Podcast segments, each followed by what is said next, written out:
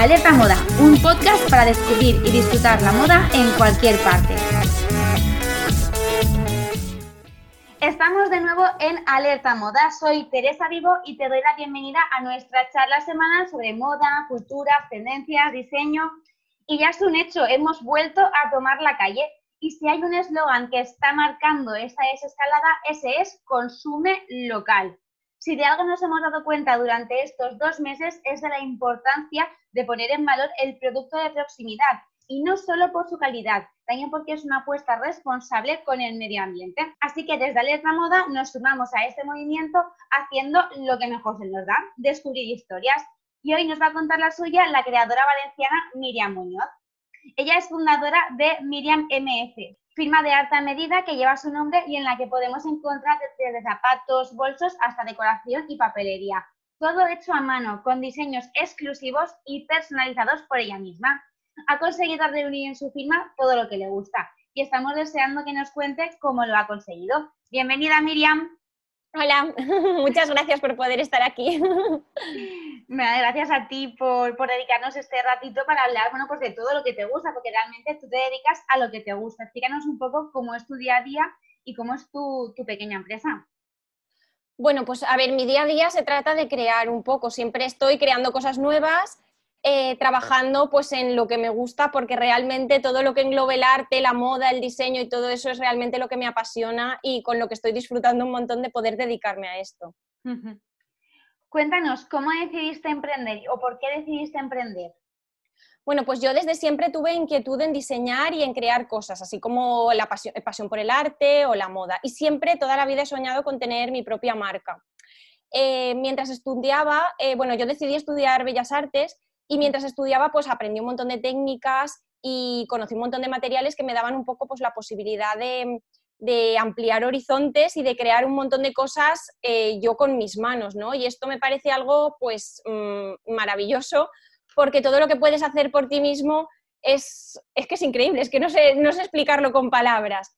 Em, de hecho, bueno, eh, en los últimos años de carrera eh, con mi pasión por la moda y tal, pues decidí apuntarme a clases de costura, porque la costura siempre es algo que, me había interesado muchísimo. Y, sentía la necesidad de, que eso era algo que yo necesitaba hacer en, la vida, o sea, saber hacerme ropa, cómo coserla, diseñarla, el patronaje, desde todos los procesos.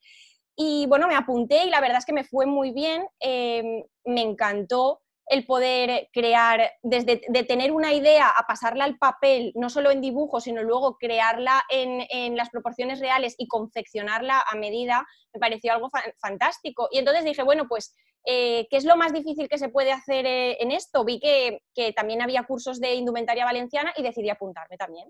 Y entonces, pues eh, al siguiente año me cosí el traje de fallera. Y claro, cuando me cosí el traje de fallera dije, bueno, pues esto, Miriam, para, has hecho, eh, para mí en ese momento era lo más difícil que se podía coser. Sí, porque es súper complicado el traje de fallera y el material y todo es un material muy difícil claro, de además, encajar piezas. Exacto, además es un, es un material muy valioso que, que, de por sí, claro, que no, no, lo puedes malgastar, lo tienes que hacer bien a la primera. y, y, esto me, mm, me llamaba tanto la atención, yo siempre había querido ser fallera y por circunstancias no se había podido y bueno, pues tuve la oportunidad de coserme mi propio traje y una vez lo tuve terminado dije, madre mía, has hecho lo más difícil que tú pensabas que podías hacer. Ahora ya no hay quien te pare, ahora puedes hacer cualquier cosa.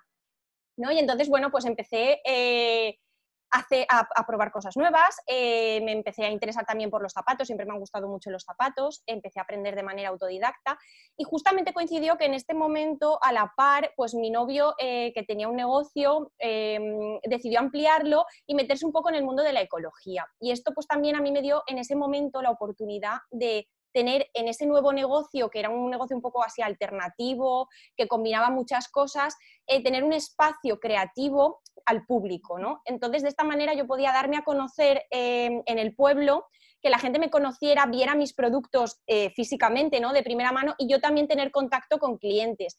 Y esto, pues, de alguna manera hizo que me lanzara a, a, crear, bueno, pues mi propio negocio y que me atreviera, ¿no? A, a, intentarlo y tener, y tener el, sueño de, crear mi propia marca y bueno, pues hacerlo realidad.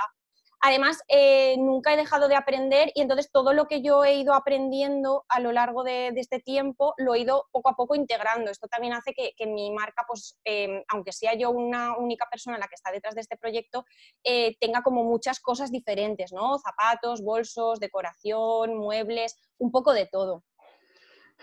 Claro, vamos a hablar de, eso. Háblanos de cómo conjugas en, bajo tu marca, bajo tu firma, bajo tu imagen, cómo consigues que todo lo que produces, desde zapatos hasta papelería, tenga sentido. ¿Qué, qué líneas siguen todos tus productos para conseguir crear esa una estética que, hable por ti?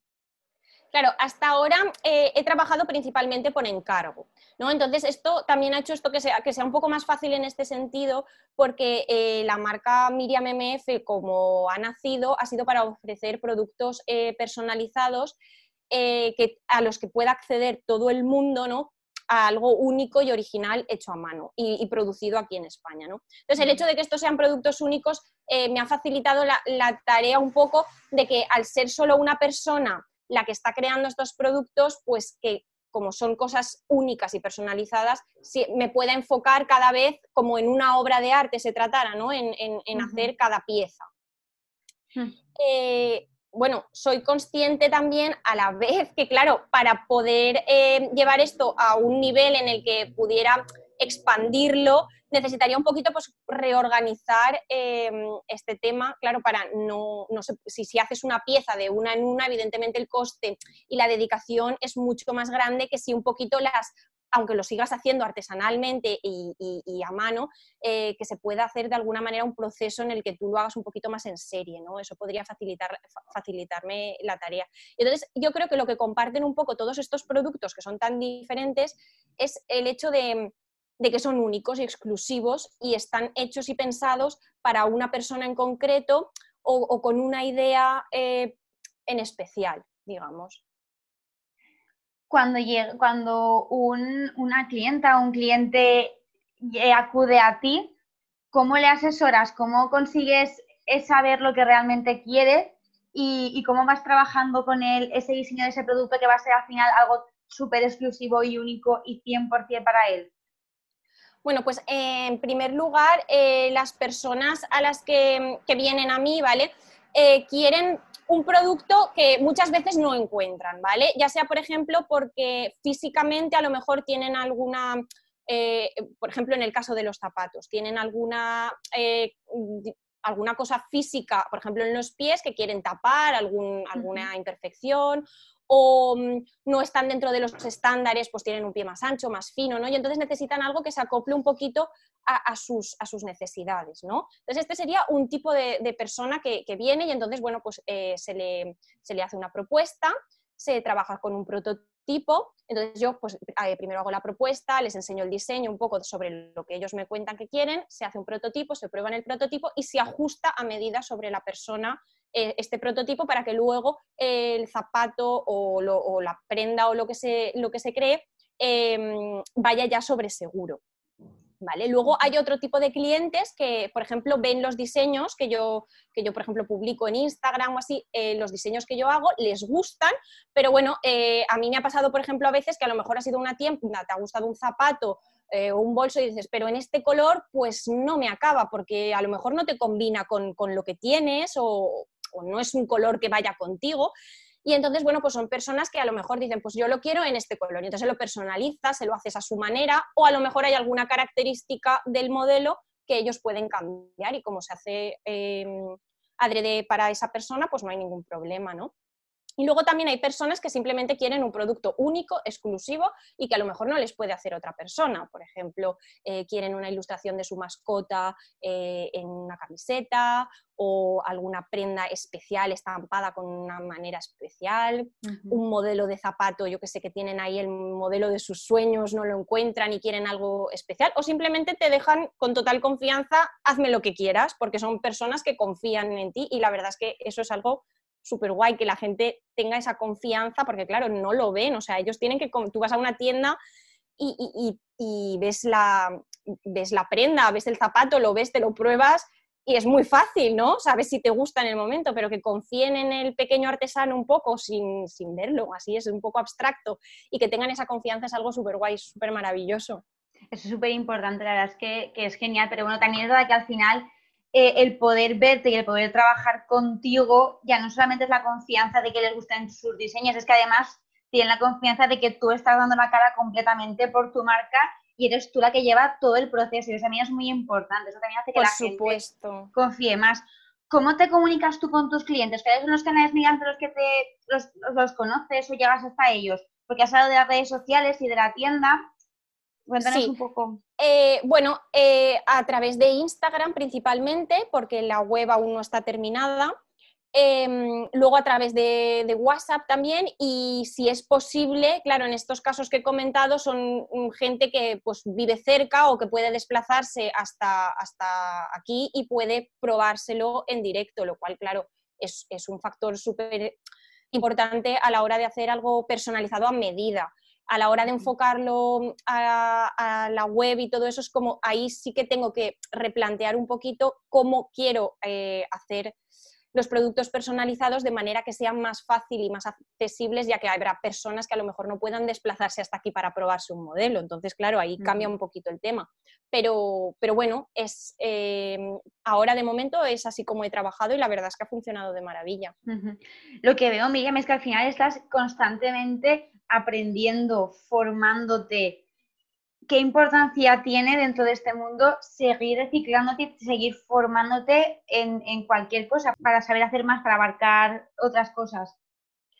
Yo creo que es súper importante, porque, bueno, la verdad es que yo no me canso de aprender, o sea, yo es que soy una persona que ve algo y que dice, pues eso yo quiero saber hacerlo, y entonces no paro y no descanso hasta que no he conseguido saber cómo hacerlo yo pienso que realmente es, muy bonito porque eh, puedes, claro, con unos recursos limitados, al final, bueno, limitados, que tú vas aprendiendo y vas como coleccionando recursos, ¿no? Y con esos recursos luego al final tienes la capacidad de hacer tantas cosas que, que bueno, que, que es increíble el abanico, ¿no? Que a veces es un poquito difícil incluso centrarse. A mí a veces lo que me pasa un poquito es eso, que voy experimentando tanto, voy probando tantas cosas, que al final digo, mm, Miriam, tienes que centrarte un poquito porque si no, em, vas a tener mucha variedad, pero lo que es producción, producción, em, va a estar más limitada, ¿no? Pero bueno, es igualmente, claro, disfrutas tanto con el proceso que, se te va. Entonces yo creo que sí que, que para el, yo creo que hoy en día es, importante eso porque, claro, competimos realmente con, grandes multinacionales y unos modelos de negocio que, en los que la gente está súper metida. Eh, es, un poco como la sociedad ha ido a eso, está acostumbrada a eso y competir con eso es realmente un poco difícil, pero no imposible porque nosotros tenemos eso, otros recursos. O sea, yo también cuento, pienso que, que es una ventaja el hecho de que tú un mismo producto, un mismo modelo lo puedas personalizar, eh, es decir, un mismo modelo lo puedes hacer 100 veces y 100 veces de manera diferente porque al hacerlo a mano no lo estás metiendo en una máquina, que la máquina lo tiene que hacer bien, igual sí o sí. Tú lo haces, pues cada vez como lo haces nuevo, pues no te importa añadirle este detalle, hacerle este cambio. Entonces, claro, puedes ofrecer el mismo producto de un montón de maneras diferentes, haciéndolo único y exclusivo. Y eso también yo creo que es un valor añadido para el producto y para la persona que lo adquiere. Es muy difícil producir Made in Spain y conseguir que esa Made in Spain y que esa artesanía y que toda esa manufactura de aquí tenga tirón. Por lo que no solamente con tu propia experiencia, sino por lo que has visto a lo mejor en colegas, en otras marcas que tienen la misma filosofía que tú, que compartís eh, forma de trabajar. Realmente difícil no, porque yo creo que hay un público para este, para este mercado. ¿vale? Eh, está claro que no, no puedes pretender que sea para todo el mundo, porque para todo el mundo no es. Eh, mucha gente siempre insiste en que es más caro. No es que sea más caro, es que el precio del producto es más justo, porque eh, se respeta más y no se abusa. Em, entonces yo realmente creo que, no es difícil, quizás a lo mejor es difícil llegar a todo el mundo, ¿vale? Pero tampoco es esa la intención, porque, porque no todas las cosas son para todos y, hay gente que sí que es más receptiva y sí que está, pues tiene una conciencia más abierta, está cambiando y, apoya un poquito más lo que es el producto Made in Spain. Yo creo que, es importante y ojalá todo el mundo tomara esa conciencia, pero también entiendo que querer que, pretender que, vaya a ser así ya de por sí, eh, pues no puede ser que las cosas tienen un tiempo, que la gente se ha acostumbrado a un ritmo de vida y a un ritmo de, de, comprar y, ni siquiera llegar a gastar, pues claro, todo eso es muy difícil cambiarlo de hoy para mañana. Pero bueno, eh, yo creo que sí que, es importante que haya personas así que sí que, quieran producir en España y que la gente poco a poco se vaya dando cuenta. Y por lo menos, pues mientras con la gente que hay, que sí que está receptiva. ¿Cómo es el cliente o la clienta de Miriam MS? ¿Cómo los, los definirías tú? Bueno, pues a ver, hay de todo. O sea, eh, aunque parece, bueno, aunque por ejemplo en las redes sociales se ve un poquito más a lo mejor el producto de mujer, mm, da igual porque tengo tanto hombres como mujeres, ¿vale? Eh, pero, pero bueno, es que realmente es de, es de todo. Hay de todo, desde eh, niñas, madres, eh, señoras mayores, no sé, eh, es, un público de todo. Lo que sí que si tiene que tener una característica en común todas estas personas es que son personas que confían al 100%, o sea, que les da igual lo que tengan que pagar, simplemente lo que quieren es un producto bien hecho y, que confían simplemente pues en mí y en mis manos y, eso es, es que es lo más guay de todo, el encontrarte con gente así, eso es lo más guay, sí, la verdad que sí. Bueno, y tú también confías 100% en tu marca porque le has puesto tu nombre. pues sí. la verdad que sí. Bueno, a ver, eh, lo del nombre le estuve dando muchas vueltas. La verdad es que me costó un montón decidirme, aunque parezca que es más básico y más simple. Eh, le di un montón de vueltas, pero al final dije, es que em, la marca soy yo. O sea, soy yo la que lo hace ahora y, al final eh, en todos los productos está un trocito de mí. Y entonces dije, pues, pues tiene que llevar mi nombre. Es que, no, es que no lo veía de otra manera. Es que por muchas vueltas que intentaba yo inventarme ahí nombres originales, cosas que sonaran súper guay. Eh, cuéntanos alguno, cuéntanos alguno. Uy, pues, pues ya ni me acuerdo, no sé. Em, no sé, tenía nombres, por ejemplo, como Maimía o, o Mimi, yo qué sé, cosas así, pues un poco que las rebuscaba un poco e intentaba dotarlas de significado. Para mí los significados son muy importantes, pero, pero no, es que no, eh, no, no lo veía yo, tenía que ser mi nombre. y tenía que tener, pues eso, eh, Miriam y, mis dos, y mis dos iniciales de los apellidos porque, porque tenía que ser así. Conforme iba pensando en el nombre, iba como diseñándolo también, ¿no? Y entonces eh, tenía muy claro que tenía que integrar eh, la flor, ¿no? La margarita. Y entonces el hecho de la F de Felder me daba el, el punto ahí para integrar la margarita en el logo. ¿Qué significa para ti la margarita? En mi, logo integré la margarita precisamente porque es un símbolo de la naturaleza. Y es un símbolo con el que me identifico porque simboliza la inocencia y la pureza y además transmite alegría y amor leal. Y, además, bueno, considero que en el mundo así de las flores la margarita es una, simple, una flor muy eh, simple pero sofisticada. Y creo que eso es lo que, eh, algo que representa que a mí me gustaría que, inspirara mi marca, ¿no? Es un poco eh, la sencillez, pero a la vez un poco la sofisticación y, eso todo combinado con, el, mundo de la naturaleza. Bueno, en tu marca has integrado tu nombre y tus dos apellidos porque ya nos has demostrado a través de, de ese simbolito y con tu historia del traje de fallera que para ti de raíces son súper importantes de qué manera encontramos esa mezcla de orígenes en tus diseños o, en tu arte.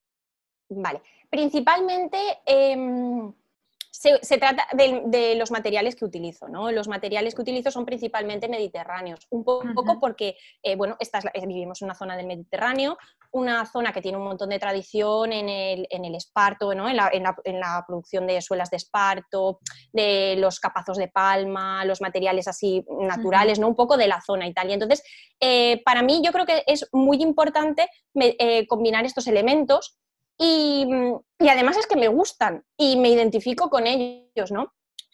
Eh, por ejemplo, eh, como me es tan importante esto de los materiales y tal, por ejemplo, eh, las suelas que utilizo las fabrican en Castellón, o sea, están hechas 100% en España con materiales de aquí y también sostenibles. Y bueno, es un pueblo en la Mata de Morella, se llama, en Castellón, y que tiene una tradición alpargatera de toda la vida, ¿no? Y entonces a mí, esto, a mí esto me interesa, o sea, me gusta que los materiales que yo utilice ya vengan de sitios que tienen una tradición y, y, una, y una cultura, ¿no? Ya enfocada en esto, en la artesanía, en los oficios, y entonces yo creo que, bueno, todo esto combinado es, está muy guay. Además, aparte también, bueno, pues en algunos productos que he hecho, pues precisamente con los tejidos de, fallera, reciclados, ¿no? Todo lo que se desecha de, confeccionar los trajes y tal, que además aquí en Benaguacil hay un montón de tradición fallera, bueno, pues eh, a mí me traen estos retales y con estos retales pues yo puedo producir cosas nuevas combinando, pues eso, eh, un poco lo que es eh, un producto así más moderno, que puedes llevar así el día a día, o, simplemente, pues por ejemplo, los llaveros, ¿no? Que son pues un, detallito súper súper pequeño que lleva pues un poco de, esa carga em, emocional y, de la cultura valenciana, ¿no? Por otra parte, eh, también eh, mis raíces en lo que es em, mis raíces suizas eh, es un poco también em, combinar pues, el, perfeccionismo, la inspiración por los, los animales, la naturaleza, las cosas bien hechas, que ya se sabe que los suizos son ahí súper perfeccionistas, y también un poco pues, las vivencias en la granja de mi abuela, que bueno, es uno de, mis lugares favoritos. Además, aunque realmente en mis productos no se vea tan clara la, influencia de, Suiza y tal, eh, sí que estoy investigando en, materiales y tejidos em, tradicionales, estampados que tengan que ver pues, con la cultura de allí, igual que de aquí, ¿no? Y creo que con todos estos materiales y, se podría crear una colección bastante guay, porque me, me interesa un montón. Todo, al final eh, la indumentaria tradicional y todo eso tiene una cultura y, evoca, bueno, pues un montón de historia que creo que es importante también si se puede mezclar y hacer de una manera moderna. Cuando pensamos en lo tradicional no hay que quedarse solo con lo antiguo, puede tener también una reinterpretación y me parece que eso podría ser súper interesante. Vamos a hablar de las colecciones. ¿Cómo irás tú las colecciones? ¿Que te buscas un motor de inspiración como por ejemplo puede ser la la cultura suiza y de ahí vas sacando productos o, te inspiras en un elemento externo o en la música o en, la, o en el arte? En absolutamente de todo. O sea, no, tengo nada concreto, es verdad. Eh, realmente, o sea, es que ya, como eh, al final es un conjunto de todas las cosas que me gustan, no hay una cosa concreta que yo diga, este es mi estilo o esto es em, una línea a seguir. No, es, un poco todo y todo, todo se puede mezclar, todo se puede combinar, ¿no? Y de ahí yo creo que es de lo que surgen cosas nuevas, porque al final todo está inventado. Eh, al final yo creo que, el trabajo del artista es un poco coger de aquí y de allá y combinarlo para hacer algo nuevo que pueda ser novedoso, pero bueno, cogiendo un poco de, todas partes. Entonces yo creo que, eso es lo interesante de las colecciones. Yo hasta ahora no he sacado ninguna colección así como tal, que, que sea una colección entera, pero eh, sí, que, sí que estoy trabajando en algunas y bueno, espero que no tarden mucho en poderlas sacar, porque la verdad es que, me parece súper guay el poder em, tener una idea principal, un, como una inspiración y a partir de esa es como un hilo, ¿no? Es como cuando te pones a pintar un cuadro y te sale una serie, pues que, empiezas por un lado y vas, vas haciendo y se te van ocurriendo ideas y cuando estás en ese proceso creativo de verdad que es, es maravilloso.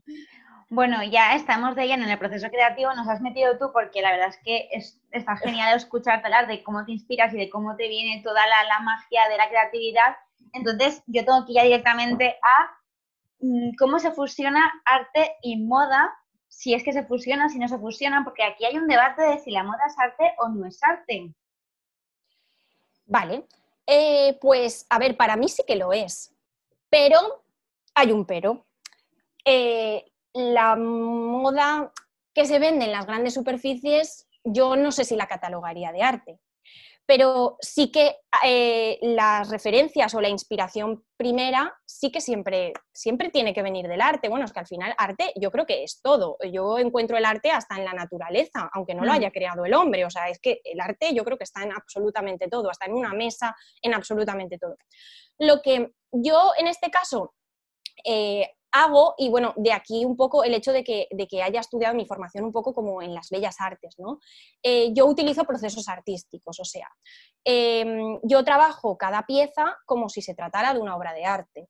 No está acabada hasta el final, o sea, es como un cuadro que sabes cuando empiezas, tiene un principio, pero no tiene un fin. O sea, puedes ser infinito, o sea, tú lo puedes este, retocar, rehacer, añadirle esto, quitarle el otro. Eh, le puedes hacer lo que sea, ¿no? Y entonces yo, yo trato eh, lo que es el objeto, las piezas, em, de esa manera, tanto la ropa como si intervienes la tela, porque me parece súper, súper interesante el hecho de que una tela sea blanca, o sea, es algo que me encanta, ¿no?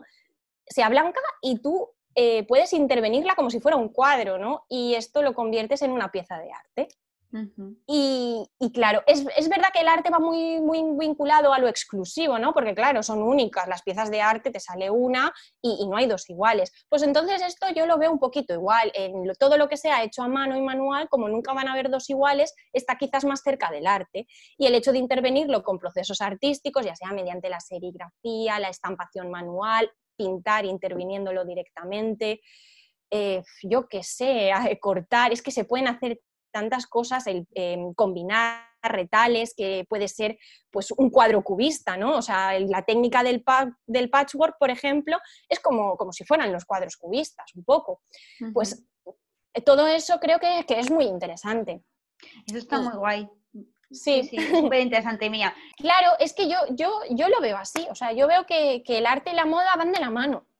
Si se trata de la moda industrial, bueno, pues a ver, por supuesto tendrá referencias porque al fin y al cabo las colecciones de moda industrial se inspiran en colecciones de preta porter, de pasarela, eso está claro. Sí, bueno, Pero... estamos viendo también en tiendas low cost las camisetas, por ejemplo, eh, Zara el año pasado, con, motivo del 200 aniversario del Museo del Prado, sacó toda una línea de camisetas y sudaderas que, en las que estaban estampadas diferentes cuadros del Museo del Prado y bueno, tuvieron bastante éxito y a partir de ahí hemos visto a Klimt en camisetas de Pull&Bear.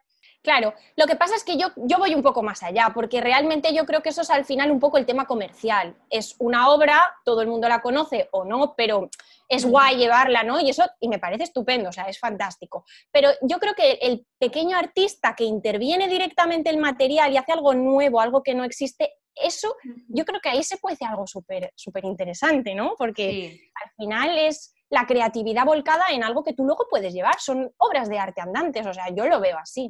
Exacto. Y por eso mismo es tan importante conservar la artesanía y los oficios artesanos en la moda, ¿no? Exacto, exacto, porque yo es que creo que eso es súper importante. Además, es que es nuestra tradición cultural. Eh, son procesos que de hecho, por ejemplo, em, he estado aprendiendo cestería, que me parece un mundo maravilloso, porque la cestería me parece increíble. Vas al campo, coges los materiales, los trabajas y, bueno, y haces cosas absolutamente espectaculares. Y claro, estos oficios, realmente, por ejemplo, la cestería y tal, son cosas que son difíciles producir en máquina. Entonces, es, lo interesante que tienen estas cosas, por mucho que la tecnología avance, que, que, cambie el mundo, ¿no? Y todas estas cosas, realmente esto, esto no se va a poder reemplazar.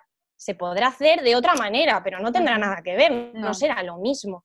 Y lo guay es que, que, estas cosas que están hechas a mano, que tienen un tiempo, una dedicación, porque también todo hoy en día va demasiado deprisa. Estamos acostumbrados a lo quiero ya, lo tengo ya, y, eso tampoco es, porque todo tiene un tiempo, un proceso, y si tiene un tiempo y un proceso y tú eres capaz de esperar, porque claro, la gente que me encarga mí cosas tiene que esperar a que se lo haga. Si eres capaz de esperar, yo creo que lo vas a valorar más. Lo tendrás en tu armario como algo más especial. Yo, hay una cosa que me, que me, gusta, que me gusta pensar o decir, ¿no? que yo soñaba con tener un armario lleno de zapatos y de ropa, y bueno, empecé a hacer y dije, bueno, pues a lo mejor así sí que me lleno el armario y me hago ahí un súper vestidor con cosas hechas por mí. Pero lo más bonito de todo es que mis creaciones ahora, cada vez más, ¿no? Están luciendo en el armario de otras personas. Y, esto bonito. es súper bonito, es súper guay. Ya no es mm, que yo vaya a llenar mi armario, sino que otras personas tengan, pues como si, no sé, casi es como, no sé, la gente dice de tener una pieza en un museo, ¿no? Qué guay Em, estar en un museo. Bueno, pero y en, las casas de la gente, tener una pieza, da igual que sea un zapato, un bolso, un cuadro, eh, una ilustración, lo que sea, lo van a tener en su casa y no solo eso, sino que va a estar en las calles, o sea, lo van a llevar. Es guay eso. Bueno, un poquito de ti, un poquito de ti que va a ir recorriendo el mundo. Exacto, exacto. Sí, sí, sí, sí. Al final es exacto. Eso es lo que yo, lo que yo sentía que tenía que hacer, la verdad. Has hablado un montón del origen de, las piezas que llevamos hoy en día, de las cestas, incluso de las espardeñas. Mm. Y al final es una reflexión muy interesante ver cómo piezas tan originales y tan arraigadas a una cultura, pues como por ejemplo las espardeñas, que al final era un trozo de careta, han llegado las grandes pasarelas de la mano de diseñadores como Chanel, o como por ejemplo las menorquinas clásicas que son neumático y tela, ahora son algo imprescindible en un armario de verano. ¿Qué importancia tienen los orígenes en nuestra forma de vestir y en nuestra forma de entender la moda? yo creo que son una, identidad cultural nuestra, ¿vale? O sea, bueno, principalmente empieza como eso, es identidad cultural, ¿no? Y, por eso muchas veces es lo que, hace que esas cosas sean importantes, porque nos identificamos con esos elementos, pero luego esos elementos son llevados, eso, a las grandes pasarelas, a la moda, se convierten en algo pues mucho más a nivel mundial, ¿no? En zonas en las que eso no lo habrían visto nunca se convierte también en, la prenda más deseada o en lo más llevado. Y, creo que eso también es algo bonito, porque la mezcla de las culturas y de las tradiciones está claro que surgen en un sitio, ¿no? Por unas condiciones, por unos materiales que existen en cada zona, pero, pero que se puedan extender y luego se puedan también fusionar entre ellas, también me parece guay. Tampoco tiene por qué ser preservar cada cosa de una manera, ¿no? Todo al final, al final yo, para mí no existen las fronteras, o sea, para mí somos todos habitantes de, un lugar llamado mundo y vivimos aquí y es nuestra casa común y entonces yo creo que, que al final todas esas cosas son parte de nosotros, de todos nosotros y de nuestra historia. Pero al final también hay que hacerlas con respeto, porque en los últimos años ha habido como una explosión de inspiraciones folclóricas en la pasarela que se han visto muy contestadas porque realmente cuál es el límite entre inspirarte en una prenda que tiene una historia y un origen y apropiártela y adueñártela y hacerla tuya. Ese desvincular la moda autóctona o el folclore y desvincularlo y simplemente relacionarlo con la pasarela. Eso también es muy, muy importante saber detectarlo y evitarlo. Por supuesto, no, por supuesto, eso, eso no está bien, porque eso es no sé si la palabra sería robar, pero es de alguna manera algo que no, no, está, que, no está justificado. Yo creo que lo, interesante es que esas personas son las que lo hacen, ¿no? Pues integrarlas, o sea, em, si su arte te gusta y lo que hacen te gusta, perfectamente lo puedes integrar en proyectos artísticos, en cosas de moda y llevarlo a otros lugares, pero integrando a esas personas, no cogiendo simplemente eh, lo que te gusta de ellos y quitándoselo y haciéndolo tú, eh, no me parece tan ético, ¿no? Yo creo que lo, que lo bonito es un poco, y además que creo que es mucho más em, natural, ¿no? Si, está, si, involucras a las personas, si todas estas personas que tienen la sabiduría y, que está en sus genes y en su historia el saber hacer de esas técnicas o esas costumbres, lo bonito es integrarlos y trabajar con ellos, ¿no? Un poco el hecho de aprender unos de otros, no de quitar y coger eso y llevártelo y, y hacer negocio con ello como si fuera tu idea. Pues eso no está justificado, supongo. estas cosas yo creo que se tienen que hacer por amor, no por negocio. Vale que tengas que vivir de algo, eso está, eso está claro, ¿no? Pero cuando estas grandes firmas se aprovechan de esto, pues no. Teniendo todas estas cosas en cuenta, lo difícil que es adentrarse en el mundo de la moda, ¿qué recomendarías a alguien que quiere empezar en el mundo del arte o de la moda? ¿Cuáles serían pues los pasos a seguir, más o menos? Vale, eh, principalmente que encuentre su porqué, el por qué hace lo que hace y que siga adelante con, lo que siente que tiene que hacer, ¿no? Eh, porque si haces lo que sientes y pones tu, corazón en ello, creo que solo es cuestión de, tiempo que el éxito te llegue. Y además, en mi opinión, el éxito eh, más grande es poder disfrutar y ser feliz con, con, lo que haces, sabiendo que lo haces convencido y entonces ya todo lo demás pues, pasa a ser secundario al final yo creo que realmente ese es el éxito más grande. Y sobre todo la formación que nos decías antes. Sí, pero la formación yo creo que está, es que claro, lo de la formación está como muy asociado que tienes que ir pues, a estudiar a la universidad y te lo van a enseñar todo. Bueno, a ver, sí y no. O sea, puedes aprender cosas, por supuesto. Yo estoy súper contenta de haber estudiado lo que he estudiado, pero al final eh, tienes que aprender tú con lo que tú ves que, te resuene y uno puede aprender de manera autodidacta y más en estas cosas, porque estas cosas son muy de lo que llevas dentro. Entonces, eh, sí, está bien lo de aprender, por supuesto, nunca hay que dejar de aprender, pero tienes que aprender por ti mismo, porque al final de esa manera es como vas a poder conseguir hacer cosas auténticas. en, bueno, en la universidad una de las cosas que a veces era un poco delicada, sobre todo en los primeros años, era un poco que tenías que hacer las cosas como al profesor le gustara. Eso tampoco es así, o sea, tú tienes un poquito también que, y más en, el arte, ¿no? Que es algo que, nace de ti, que sale de ti, tienes que, sacar lo que lleves dentro. Entonces, está súper guay, yo creo que es genial aprender, conocer técnicas y a partir de ahí ya eh, crear. Pero bueno, es que yo creo que eso depende un poco de, cada uno. Ahora que has dicho lo de formación autodidacta, pues seguro que en estos tiempos que hemos vivido ahora, que mucha gente está en casa, pues le ha, dado por dibujar, por aprender a tejer o por mejorar sus habilidades en la costura. ¿Cómo se empieza en este mundo de, la artesanía? ¿Por dónde tienes que ir? ¿Qué tienes más o menos? ¿Qué ruta tienes que seguir? Yo es que estoy también en ello, o sea, yo estoy ahí buscando un poco mi ruta, ¿no? Em, yo creo que, bueno, pues principalmente es un poco poder mostrar lo que haces. Eh, que a, la gente le guste o no, bueno, tú tienes que ser fiel a lo que tú haces y, te guste. Y, bueno, empezar mostrándolo, ¿no? Em, pero tampoco quedarte solo con eso, con la opinión que tengan los demás, o sea... ¿Dónde muestras tú tus diseños? ¿Vas a ferias de artesanía? ¿Vas a desfiles, a mercaditos? Principalmente tengo expuesto en la tienda, ¿vale? Tengo expuesto allí mis trabajos y, algunas de las cosas.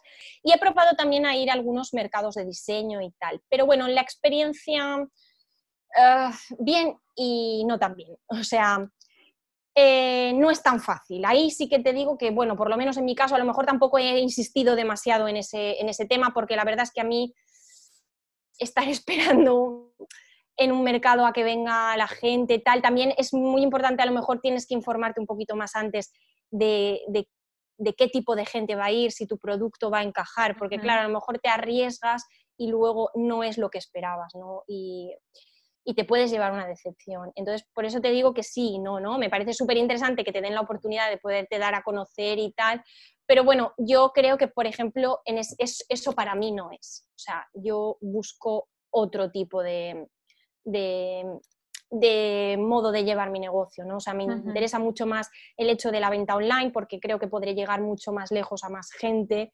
desde donde quiera y eso me parece muy importante, eh, no el hecho de tener que estar moviéndome continuamente un poco.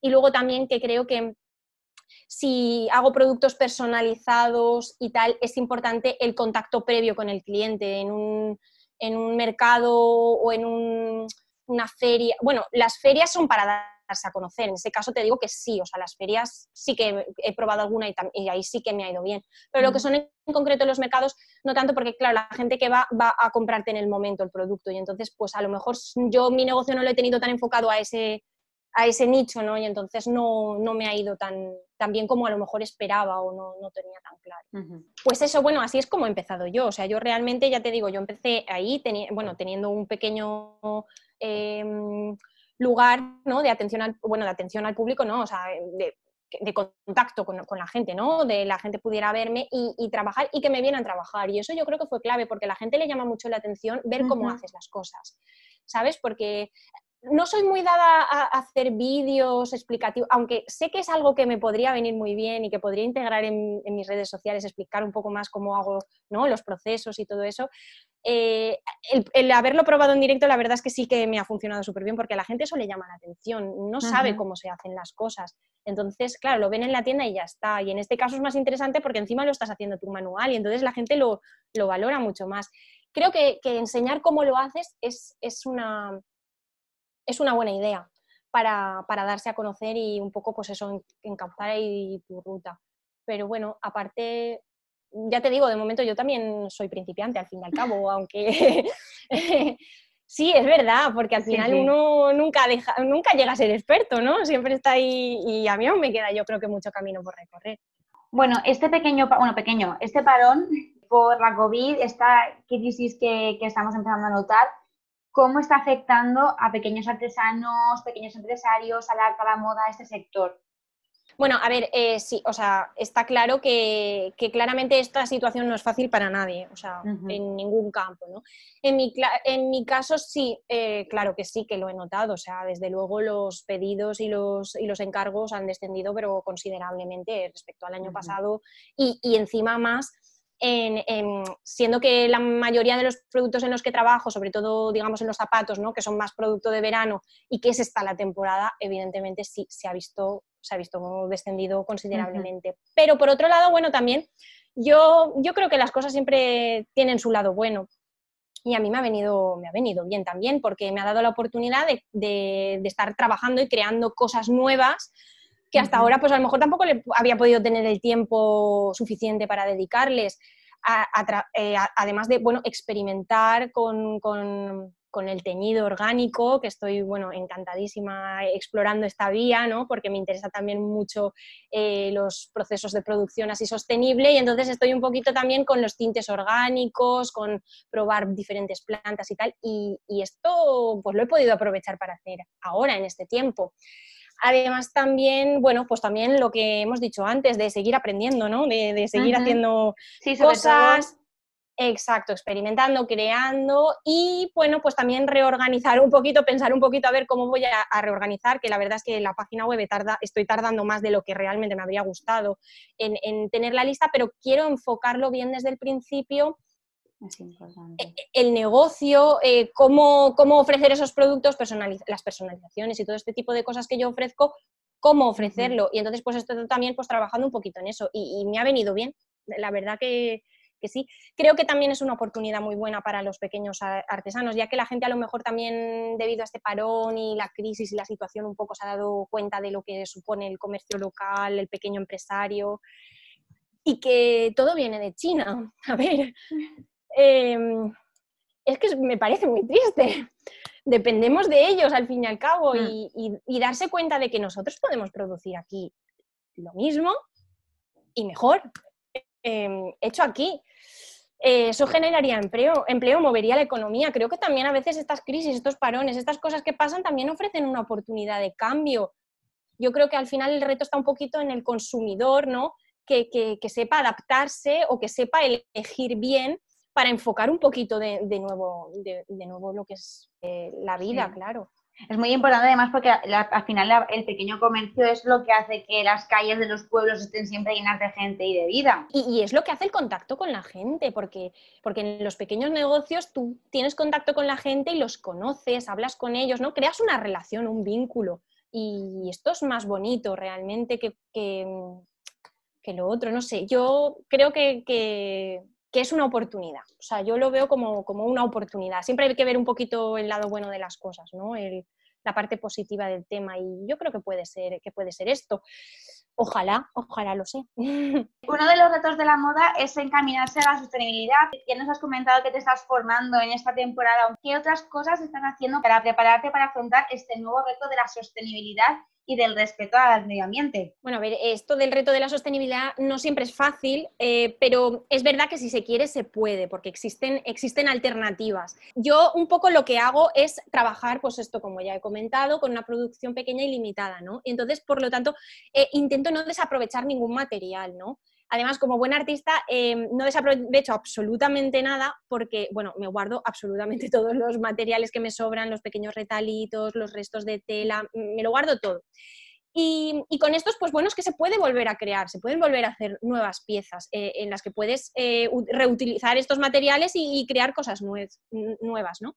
Por otra parte, también, como, como, también he comentado anteriormente, pues trato de buscar pues, los proveedores, sean proveedores nacionales, que produzcan de una manera sostenible, como he comentado con las, con las suelas de alpargata, de Castellón. También hay una, una marca de tejidos española, bueno, es, es catalana, se llama Cotorroch, produce sus tejidos aquí en España a partir de materia prima, o sea, fibras de algodón y lino, que, está que están ¿Cultivadas? por una cooperativa de agricultores española, ¿no? Y esto me parece súper interesante que, sí que existen mm, alternativas y, existen materia prima que se puede hacer y fabricar en España, porque también se dan aquí las condiciones eh, ideales para ello.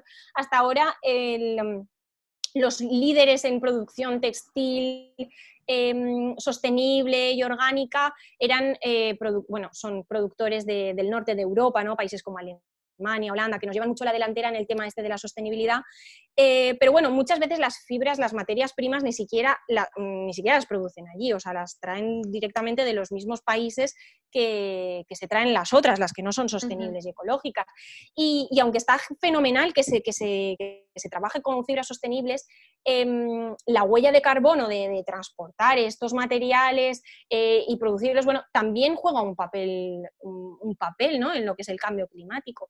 Y, habiendo alternativas que se pueden conseguir aquí en España, que, que, se produce aquí, que se dan las condiciones ideales, y es que es, absolutamente maravilloso, es una oportunidad. Y luego, bueno, esta marca de tejidos son tejidos lisos, en crudo, eh, tipo punto de camiseta, de lino mezclado con algodón, bueno, tejidos súper sencillos, naturales, que a mí, por ejemplo, me encantan porque me dan las posibilidades del juego para poderlos teñir, trabajarlos manualmente, estamparlos, bueno, y convertirlos pues, en eso que, he comentado antes un poco de, convertir lo que es la tela, no el lienzo, en una, en una obra de arte. Por otra parte, también, eh, por ejemplo, para la, para la, confección de los zapatos utilizo la piel, ¿vale? Eh, el tema de la piel, pues es un tema que a veces está un poquito polemizado. Es verdad que me gustaría también probar y experimentar con otros materiales, como puede ser eh, materiales que, están apareciendo ahora de origen vegetal, que utilizan fibras vegetales, como por ejemplo el piñatex, que utiliza la fibra de la piña para, convertir un, material que se parece al cuero, ¿no? Eh, me parece que también son súper interesantes y son alternativas, pero bueno, por ahora el material de la piel a mí me, parece que es un material que tiene una durabilidad y unas características que son ideales para hacer unas piezas que duren que sean de buena calidad, ¿no? entonces yo creo que el tema no está en demonizar los materiales en sí, sino un poquito en los procesos de fabricación de la industria, ¿no? ¿Cómo tratan esto? Pues eh, claro, en la industria de la moda, los tintes que se utilizan para teñir las telas, eso, e, eso también es un tema, ¿no? Estoy súper de acuerdo, porque al final estás viendo los típicos abrigos de pelo, de pelo falso que se llevan ahora, pero de colores azules, de colores rosas chillones. Eh, Exacto. amarillo fosforito que dices. Evidentemente es muy importante tener materiales alternativos, pero ese material alternativo ha pasado por un proceso que es tan heavy para el entorno Natural. de esa fábrica que lo ha teñido, y al final hay que analizar mucho lo, que nos ponemos y lo que compramos. Claro, por eso yo creo que es primordial eh, tener en cuenta un poco los procesos, el producir de una manera responsable, despacio, a otro ritmo, no producir en exceso. Por eso yo creo que, que aunque yo crezca, a mí me gustaría que aunque yo creciera, producir a lo que sabes que tienes vendido, ¿no? Un poco eh, a lo que la gente va a consumir, no producir en exceso, porque al final el exceso que va a la basura mm, no sirve para nada. Eso, eso también es, es un problema grande. O sea, todos los esfuerzos que se han utilizado en producir eso y que realmente ni siquiera se ha llegado a utilizar o, a darle su vida, ¿no? Entonces eso también, eh, también es un problema. Eh, luego también, eh, aparte de la sostenibilidad en el tema eh, ecológico y medioambiental, me parece también súper interesante la sostenibilidad social. Porque yo creo que, aquí hay, hay, dos problemas. Uno es la sostenibilidad del producto a nivel ecológico y medioambiental, pero ¿y la sostenibilidad social del producto?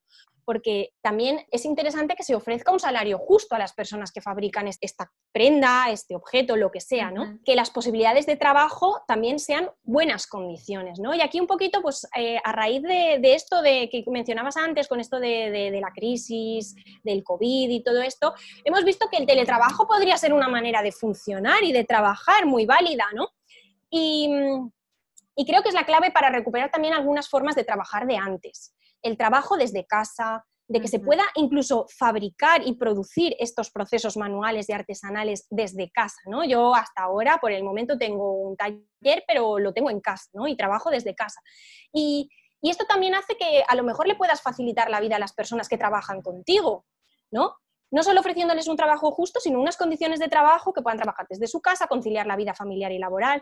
Todo esto me parece súper interesante, claro, y entonces yo creo que pues eh, por eso que la sostenibilidad medioambiental y la social van un poco unidas y además, además es que ahora tenemos, quizás antes era más difícil, ¿no? Cuando toda la revolución industrial y tal está claro que, que las condiciones eran otras, pero ahora que tenemos las nuevas tecnologías, que el contacto es más fácil, ¿no? A través de Internet y, todo esto, pues ¿por qué no? Quizás sería una nueva opción y de producir aquí en España, ¿no? Totalmente. De ponérselo fácil a la gente, reactivar la economía un poquito, pues a través de esto. Y que la gente también pues lo, apoye. Bueno, nos has contado que te haces tú tu propia ropa y yo estoy deseando saber en qué te inspiras para hacerte tu ropa, qué patrones eliges, y un poco cómo es ese proceso, porque a mí, por ejemplo, me encantaría saber hacerme mi propia ropa. Tampoco es que tenga tanto misterio, o sea, me encanta rebuscar en Pinterest, la verdad es que me, me, gusta mucho porque veo un montón de referencias, gente que hace cosas igual eh, que yo, o por ejemplo en Instagram también ves a mucha gente como tú, ¿no? Que hace cosas. Luego también está el tema de que, eh, bueno, siempre me ha gustado ir de tiendas, eso no lo voy a negar, ¿no? Pero es verdad que, que cada vez más conociendo un poco cómo funcionan las cosas y sabiendo yo hacerme mi, propia ropa, em, me es más difícil comprar en las tiendas. Eso no quita que no de vez en cuando no vaya y vea alguna cosa y me la compre, ¿no? Por supuesto que, eso también lo hago, pero cada vez menos. Primero porque siento menos necesidad de hacerlo. Em, y segundo porque muchas veces tengo el, no sé si es una virtud o, un defecto, porque eh, veo cosas, digo, esto me lo sé hacer yo. Y entonces digo, no lo voy a comprar porque me lo hago yo. Claro, luego no tengo tanto tiempo para hacerme tantas cosas, ¿no? Y se me olvida. Pero, pero sí, em, para inspirarme y tal, pues simplemente es cosas que veo que me gustan. A veces veo cosas que me gustan y digo, esto me lo voy a hacer tal cual, y otras veces pues lo transformo, lo, haría, lo, hago a mi manera, como, como, a mí me gusta, o simplemente a veces pues me, me, cojo, me dejo de, me pongo a meditar un rato, dejo un poco todo lo que es el ordenador, las, las redes sociales, todo un poco aparte, y intento un poco buscar dentro de mí a ver qué es lo que quiero y de ahí pues saco también ideas y, y, cosas, ¿no? Un poco como lo que llevo dentro y lo, y lo combino. Al final es un poco de, de combinarlo todo un poco. También hay algunas, algunas marcas, por ejemplo, hay una marca de vaqueros que, me parece muy interesante, que se llama Capitán Denim, que lo producen aquí con algodón orgánico y todo eso. Y el verano pasado me compré vaqueros de ahí y la verdad es que me han salido un resultado fantástico. Y bueno, pues son empresas que intentan pues dar ese un poquito ese cambio, ¿no? Y, y si puedo y tengo que comprarme cosas, porque evidentemente todo tampoco me lo puedo hacer yo, pues también, pues también lo hago. También está bien apoyar a otras, a otras pequeñas empresas. ¿A cuáles se recurría? Has nombrado Capital Denim, que la vamos a apuntar todo seguro. ¿Qué otras tiendas así nos recomendarías para hacer un consumo responsable y cercano? Bueno, pues mira, hay una que me encanta, que se llama La Casita de Wendy. Es preciosa, o sea, es, me, encanta. De hecho, he hecho algunos cursos con, esta chica de diseño de, estampados y es que, me, es que me encanta. Es que para mí eso es un claro ejemplo de, la, del arte en prenda de vestir, en, llevado. O sea, son ilustraciones, realmente cuadros ¿no? obras de arte que están hechas, impresas en la tela y, entonces tú vas por ahí con una obra de arte andante. Creo que es un ejemplo muy, muy claro. Bueno, tú siempre dices que cualquier tiempo pasado con un poco de hoy y una pizca de mañana es mejor. Y a mí me gustaría saber qué cogerías del pasado y qué, y qué esperas del futuro. Sí, es, es, verdad, me encanta decir eso, porque eh, la verdad es que, bueno, a ver, evidentemente los, eh, los, referentes, las fuentes de las que nos inspiramos, la sabiduría en las artes, los oficios, las técnicas, los materiales, todo esto es del pasado, ¿no? Entonces nosotros cogemos esto y lo utilizamos para crear en el presente, que sería el proceso creativo, ¿no? Eh, por supuesto, en este proceso creativo pueden intervenir pues, nuevas tecnologías, ¿no? que son pues, cosas que están en actualidad y tal. Y a la vez, con esto estamos creando nuestro futuro. Entonces, claro, eh, yo creo que, es nuestra responsabilidad y que es súper importante que, lo que nosotros estemos creando en el presente con lo que hemos cogido y aprendido del pasado cree un buen futuro para nosotros, ¿no? Y la verdad es que me gustaría que este futuro fuera lo mejor, la mejor versión que pudiéramos dar de nosotros mismos. O sea, yo, yo quiero intentar que, mi futuro sea la mejor versión de mí misma. Y a nivel ya con nombres propios, ¿cuáles son tus referentes de estilo del pasado y del presente? Vale, a ver, yo eh, no diría que tengo un estilo marcado, ni un estilo ahí que me guste en especial, ¿no? Porque como ya he dicho, pues me gusta de todo. Y soy ahí un pupurrí de, cosas.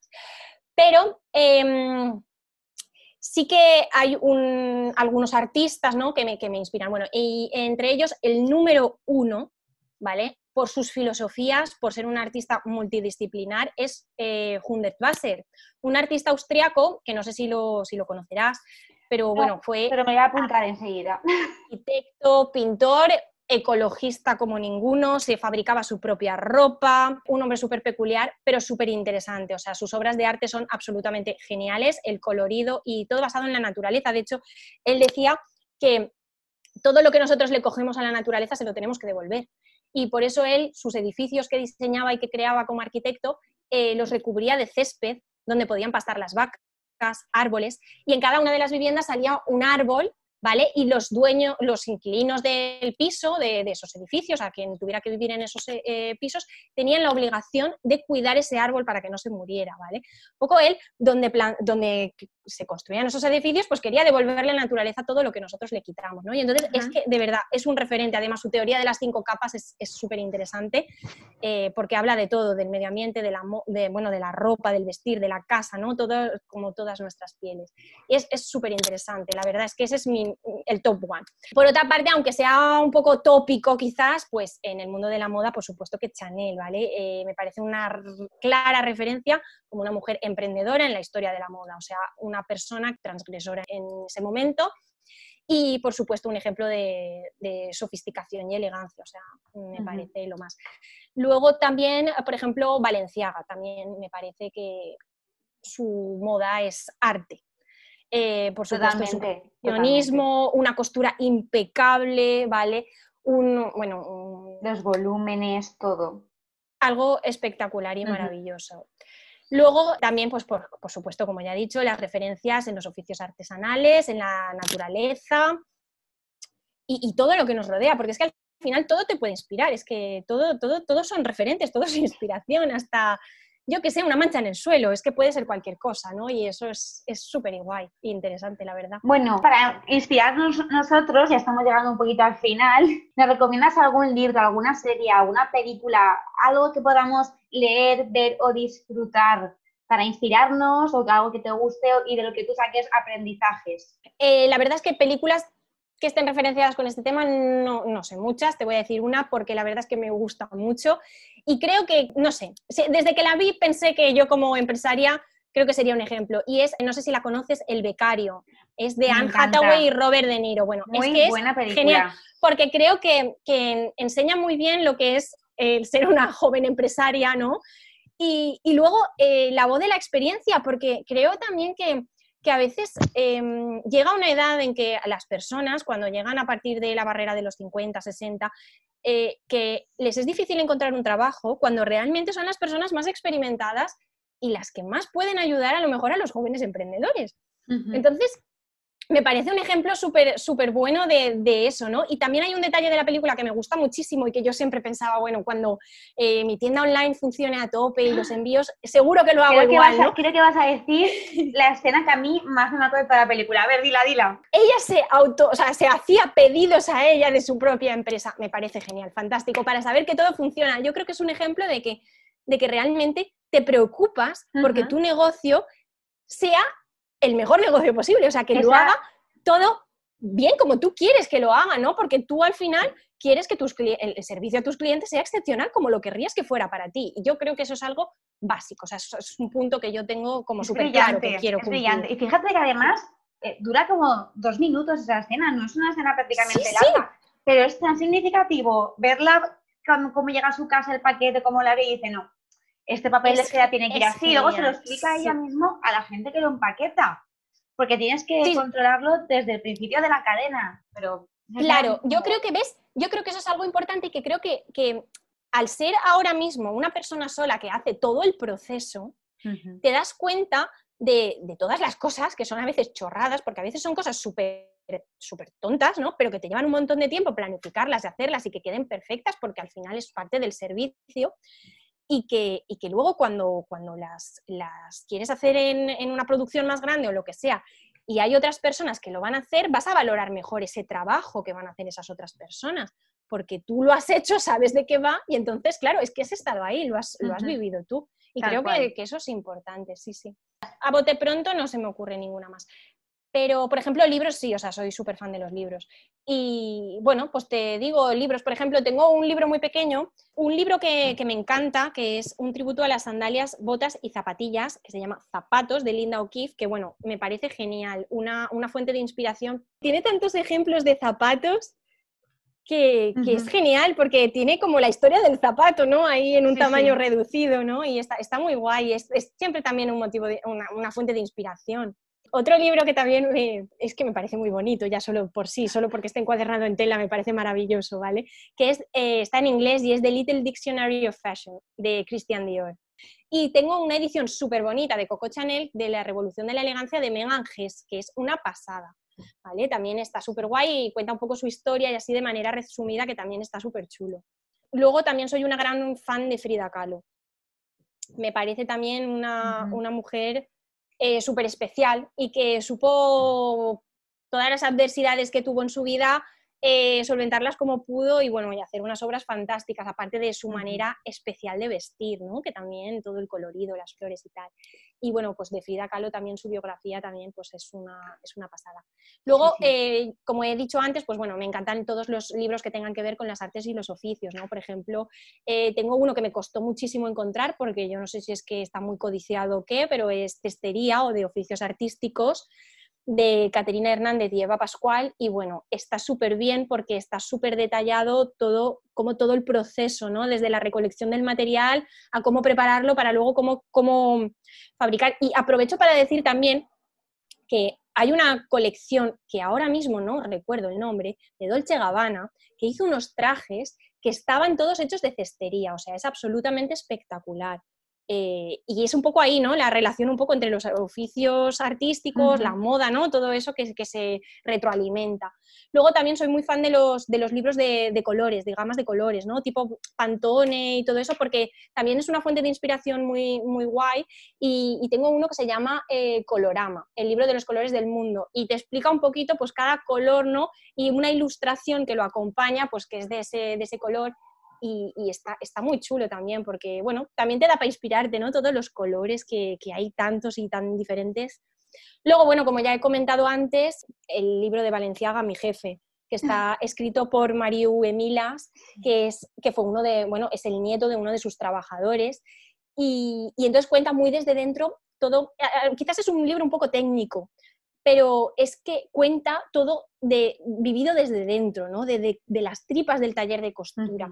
y, yo creo que eso también es muy importante, cómo eh, al final siempre se, queda la imagen del diseñador o la persona famosa, pero es que detrás de eso hay una gran cantidad de costureras modistos, bueno, sastres, todo, un conjunto de personas que son las que hacen posible que esas prendas salgan a la luz y, que no se nos pueden olvidar, que es que al final son ellos los artífices, ¿no? Y, en este caso, aquí en este libro se le da gran importancia pues, a todo esto y bueno, y a la persona de Valenciaga, que por supuesto, pues un gran artista. Luego, pues también, eh, como antes he comentado, em, estoy ahora súper metida en lo que son las tintas orgánicas y todo esto. Y mi última adquisición en libros es un libro que se llama Make Ink, de Jason Logan. Está en inglés o en, alemán, pero, pero es un libro muy interesante porque te pone muchas recetas y cómo, bueno, paseando por el campo, plantas flores o árboles o cortezas que, ni siquiera sabes que podrían ser eh, unos tintes extraordinarios, cómo cómo trabajarlos para poder hacer recetas y teñirlos, vamos, teñir y hacer cosas maravillosas. O sea, Oye, qué interesante ese, ¿eh? Ese me gusta este, Está súper guay, la verdad. Tengo aquí uno último, ¿vale? Que es también es más técnico, pero es un manual de tejidos para diseñadores de moda. Que está súper guay porque te detalla todos los tejidos, sus características especiales, ¿no? Para qué son idóneos y tal, porque la elección de los materiales y los tejidos, la verdad, es que es muy importante. A veces te puede jugar una mala pasada el elegirlo mal. Está muy interesante. Vamos, vamos a tener la biblioteca renovada, gracias a ti. De hecho, se me ha olvidado enseñarte uno, que es la historia de la moda bueno, es un libro, un libro enorme, pero es que solo porque tiene ya la cubierta con terciopelo y todo es una pasada. Y, es un libro súper gordo que te pone la historia de la moda, pero vamos, desde el, desde el principio, de los inicios, ¿no? Y, es súper interesante ver la evolución y, las necesidades, ¿no? De cada época y tal, está también súper interesante. Qué guay. un día vamos a tener que hacer un podcast exclusivamente de libros, porque vamos, Pues claro, pues también sería una idea, porque ya te digo yo. Pero bueno, Miriam, muchísimas gracias por, por, compartir este ratito con nosotros, por compartir tu experiencia, todos esos libros que estamos deseando leer. Y además yo creo que todo lo que nos has contado nos, nos, puede ayudar a quitarnos el miedo pues para empezar a trabajar con las manos, algún proyecto artesanal o incluso tomarlo como hobby. Así que muchísimas gracias por, por, aceptar mi invitación a este podcast. Exacto. y todo lo que puedas hacer con las manos y con el corazón es que es éxito asegurado. Bueno, vamos a acabar el programa con música, como siempre, pero hoy la canción que nos acompaña, pues no podía ser de otro modo que es una canción que forma parte de la banda sonora personal de Miriam. Así que, ¿qué canción estamos escuchando, Miriam? Bueno, pues la canción que estamos escuchando es Lo que me dé la gana de Dani Martín. Cuántas cadenas, cuántas cadenas, amargaditos como almas en pena. Que la verdad que este artista, sus últimas tres canciones se ha lucido, se ha hecho una absoluta maravilla. Y creo que esta canción expresa súper bien que, bueno, que hay que hacer lo que te dé la gana al final, porque es lo que sientes. Pues nos despedimos con Dani Martín, nos dejamos con este temazo. Acordad de que tenéis todas las notas del podcast, incluidos próximamente todas las recomendaciones de Miriam de libros, también las pondremos en el Instagram del programa Alerta Moda barra baja podcast, donde además también encontráis enlazado el Instagram de Miriam, porque no nos ha dicho dónde encontrarte. Bueno, podéis encontrarme en Instagram, Miriam MFL, eh, también en Facebook, eh, Miriam MF. Bueno, espero que próximamente también podáis encontrarme en la web. Y si no, pues también físicamente en Cángeles, en calle Calvari 13, en Benaguací. Bueno, nos apuntamos también todos los sitios donde podemos encontrar a Miriam y no os preocupéis porque todas las utilizaciones de su página web y todo os las contaremos también por nuestro Instagram. Para no perderos nada, nada, nada, no os olvidéis de seguirnos en Twitter y en nuestra página de Facebook porque cada semana os dejaremos el enlace en cuanto salga el post para que seáis los primeros en oírlo. Estamos en iVoox, Spotify, en Google Podcast, en iTunes y también en Paterna Radio los martes y jueves a las 7. No os olvidéis de que si os gusta este programa y queréis que se una más gente a nuestras charlas de moda, tenéis que compartir para que cada vez seamos más y disfrutemos más. Os espero la semana que viene.